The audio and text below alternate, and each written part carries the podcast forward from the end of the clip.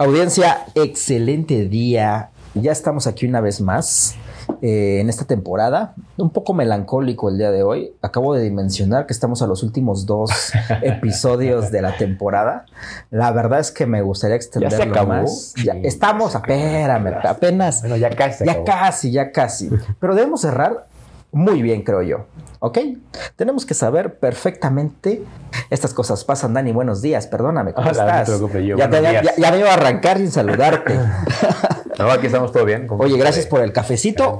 Hoy estamos grabando en, en la mañana. Así que el Dani me invitó un cafecito aquí en su oficina. Preparado en mi maquinita aquí Ese- por mí. po- em- eh, Eso me encantó, ¿eh? Servicio de calidad aquí. Eso se agradece muchísimo. Sí. Oye, Dani, entrando en materia. Ya hemos platicado qué es la productividad, ya hemos platicado algunas estrategias para, pues de alguna manera, ejecutarla de manera eficiente, pero al final del día, ¿y esto para qué me sirve? Esa sería como la pregunta de hoy, ¿no? ¿En qué me viene para bien eh, ser productivo? Hola, Gio. Pues bueno, eh, es un buen momento para hacer una pausa y esa excelente reflexión. Sí.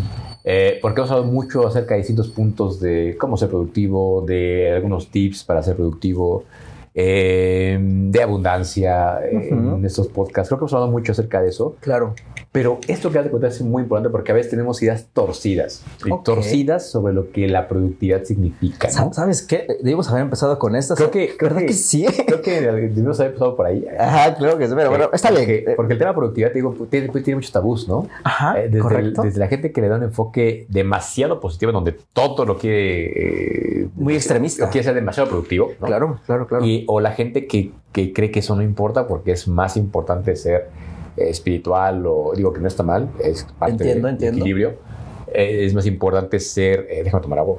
Adelante. Sí, sí entiendo lo que dices, porque hay personas que asocian la productividad con tener cosas tangibles, ¿no? Hubo una- un tiempo en donde escuché un discurso en la, en la empresa en la que estaba, Ajá, ajá. en donde los trabajadores decían que el ser productivo solamente beneficiaba al jefe, ¿no? O a la empresa. Entonces ok, ahí hay un tema interesante de tabú porque significa que tú nunca quieres ser tu jefe, ¿no? Comprendo. Porque si, si crees hoy que estás en este lado de la moneda, que ser productivo eh, mientras Solo beneficia a uno y no a ti. a los demás Y no a ti, y no a ti, no, solo beneficia al, al dueño de la empresa, Comprendo. pues te resistes completamente a la idea de que algún día tú vas a ser ese dueño de la empresa. Exactamente. ¿no? Yo creo que la productividad es un tema muy interesante en el cual tenemos que desarrollar una idea, desarrollar una idea ecológica con el, con, con el concepto, donde sabes que es bueno, ¿no? Sí. Que seas productivo, primero por ti, y segundo porque de verdad yo, yo pienso que es algo que el mundo necesita, nuestro país necesita. A favor, ¿no? completamente. Eh, si las instituciones que son creadas para dar servicio al- a los usuarios, eh, al público, Sí, sí, sí, sí, sí. fueran productivas, Dios Uf. mío, ¿no? No, pr- ¿No? primer mundo. Exacto, Así de ¿no? simple. Si, si, si en las escuelas a los niños, en los propios maestros, ¿no? Se esforzaran por ser productivos, pues tendríamos otro tipo de cultura. ¿no? Yo creo que la mejor forma de contrarrestar la miseria, aparte de un seguro de vida, es Muy bien ahí. la educación, ¿no? La educación. Sí, Ok. sí yo, yo tengo una idea que, que por, la- por esto de aquí, que la mejor forma de acabar con la miseria es si todos tuvieran un seguro de vida.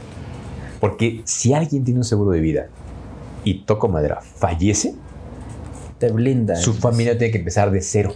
Me explico otra vez. Una generación más.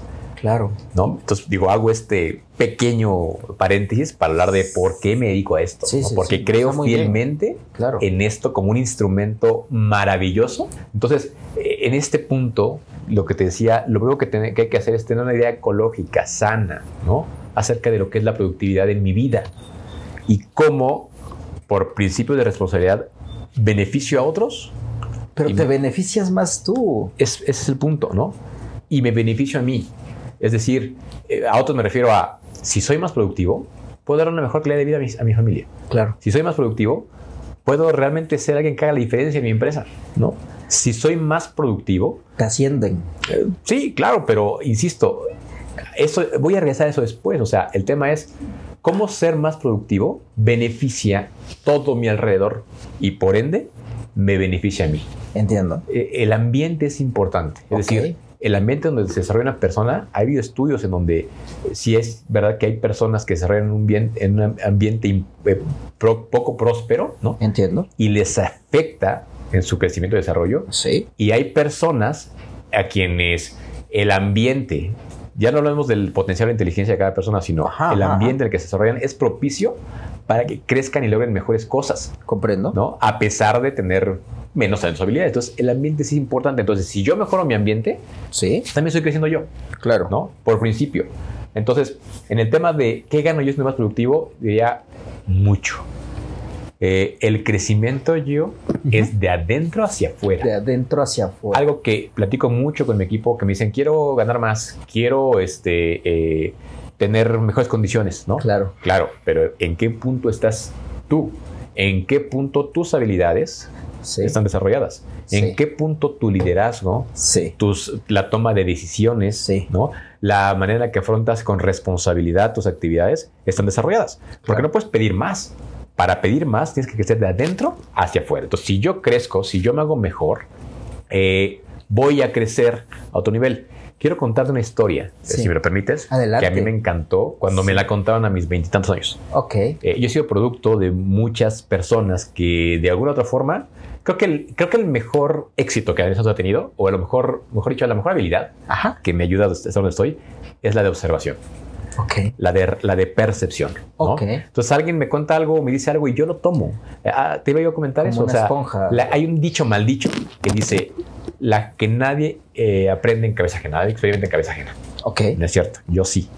Yo sí me he, he puesto atención en dónde se equivoca la gente. Digo, yo no quiero estar así. Que Entiendo. Eh, he puesto atención en lo que la gente hace y digo, yo, yo voy a hacerlo así, Ok. ¿no? Entonces, creo que eso es algo importante. Entonces, hace muchos años, cuando yo empezaba y salí de la universidad, eh, me acuerdo que salí como contador, te- ya te digo, el- Sí, sí, sí, claro. eh, egresado de una buena universidad, aquí, Sí. eh, con mención honorífica, eh, becado. sí. Entonces dije, ya, merezco algo bueno. Claro, claro. Entonces le hablé a un amigo y le dije, oye, tú que conoces a los dueños de tal empresa, ¿crees que me puedas recomendar para que me, me contraten ahí como contador? Dije, y hasta le dije, quiero ganar por lo menos tanto. Se rió más o menos así. me vio Ajá. con esa cara de incredulidad de, ajá, ¿tú crees? ¿Tú crees? Ajá. Ok, y entonces me dijo, mira, Daniel, te voy a contar una historia, ¿no? Que va más o menos así. Ajá. Me dice, mira, había una vez eh, un líder y eh, estaba en su oficina trabajando y de repente entra un colaborador y Sí. le toca la puerta y le dice, este, licenciado Giovanni, Sí. eh, quiero hablar con usted porque no estoy de acuerdo con que haya ascendido a, a Cintia, ¿no? Sí. En lugar mío. Ok. Eh, creo que estuvo bien, tengo muchos años en la empresa, tengo muy bien puesta la camiseta y usted ascendió a Cintia que acaba de entrar. Ok. Entonces le dijo, y dijo, ok, dame un segundo, toma asiento, por favor. Ok. Bueno, antes de eso le dijo, por favor, quiero que vayas, antes de, de contestarte, Ajá, quiero pedirte un favor, quiero que vayas al edificio de abajo, a la, a la tienda de abajo, debajo del edificio, y me ayudes. Eh, fíjate que voy a recibir a las personas el fin de semana en la casa y mi Sí. esposa quiere hacerles un postre a base de manzanas. Ok. Nada más necesito que vayas por favor y preguntes cuánto cuesta el kilo de manzana. Y entonces bajó, tardó unos minutos, subió, le dijo ya, licenciado Daniel, eh, licenciado Giovanni, perdón, el, el kilo de manzana cuesta 25 pesos. Ok. ¿Y qué más? Pues usted me, pre- me preguntó cuánto cuesta el kilo de manzanas. Pues cuesta 25 pesos. Ok, Giovanni. Sí, sí, sí. Siéntate aquí. Dame un segundo. Entonces llama a Cintia, la chica que acaba de atender, descender, y le dice, oye, ¿sabes qué? Ven, por favor. El fin de semana voy a recibir visitas y voy a... eh, mi esposa quiere prepararles un postre a base de manzana. Le hizo la misma La solicitud. misma solicitud. Por favor, ve a la tienda de abajo y pregunta cuánto está el kilo de manzana. Perfecto. Entonces bajó. Después Estando Giovanni rato. presente. Estando, sí. Ajá, claro. Entonces esperaron ahí un rato. Este, subió y entonces le dice eh, la chica, eh, Cintia, que acaba de descender, Sí. tenía poco tiempo en la empresa. Dice, ya pregunté y el kilo de manzana le cuesta 25 pesos, licenciado. Sin embargo. Pero Ajá. si usted compra más de 3 kilos, se lo dejan en 22. No sé qué postre quiere usted hacer, ¿no? Pero me dicen que si es un tipo un pie, eh, le conviene más la manzana verde. Entonces fui a la tienda de al lado y, en la- y ahí tiene la manzana verde en tanto y me dicen que si usted gusta se la pueden traer. Muchas gracias, Cintia. Entonces, más claro ni el agua. Entonces ahí eh, Claro. le dijo, le dijo al, al trabajador que llegó a quejarse, dijo al colaborador, le dijo, ya sabes, ya viste por qué hace día Cintia, aunque tiene menos tiempo que tú. Entonces ahí entendí el significado de una palabra que es muy eh, poco valorada o muy poco usada por colaboradores, que es la proactividad. Claro, Ser proactivo es anticiparte a ir ¿no? más allá. ir más allá. Y eso tiene mucho que ver con el tema de productividad. Porque esta chica que estaba siendo más productiva, pues creció más rápido. Por supuesto. Entonces, cuando la gente te pregunta, oye, ¿ser productivo de qué me beneficia? Pues ahí está la respuesta. Claro. Oye, yo estoy a favor, ¿eh? Me encanta. La historia ya la conocía y la verdad es que me gusta mucho. Antes de darle el brinco a la siguiente etapa, Sí. o sea, cuando estaba como auxiliar, con el sueldo de auxiliar, Entiendo. ¿no? Con el cargo de auxiliar, yo ya conocía, dominaba y hasta ejecutaba muchas de las acciones del ejecutivo. Entiendo. Entonces, ahí es donde mucha gente dice, pues si no me pagan los, no me pagan los extras. Claro. Entonces ahí es donde yo disierno, o donde yo, perdón, este, no estoy de acuerdo. ¿Por qué? Porque entiendo que en ese momento para mí fue parte de la inversión que yo tuve que hacer. Quedarme más horas trabajando, aprender cosas que no estaban en mi lista de actividades, como bien dijiste, completar mis cosas y después ver en qué ayudo a las otras áreas. Es correcto. No es, voy a ayudar a las otras y voy a dejar mi trabajo descuidado y ya tengo un buen pretexto para decir por qué no alcancé. No. Claro. No, no, no, no, No, no, es al jamás. contrario. Jamás. Exacto. Entonces, y entonces cuando decían, ¿quién puede hacer? Necesitamos un ejecutivo, Daniel ya sabe. claro. Y cuando decían, necesitamos otro gerente nuevo, Daniel, ya lo sabe. pues, Ya lo sabe, ya, lo hace. tiene las habilidades. Por justicia, Pues sí. ¿no? Hay que darle el puesto y ahora el sueldo y los beneficios de ese nuevo puesto, Claro. pero ya lo sabe.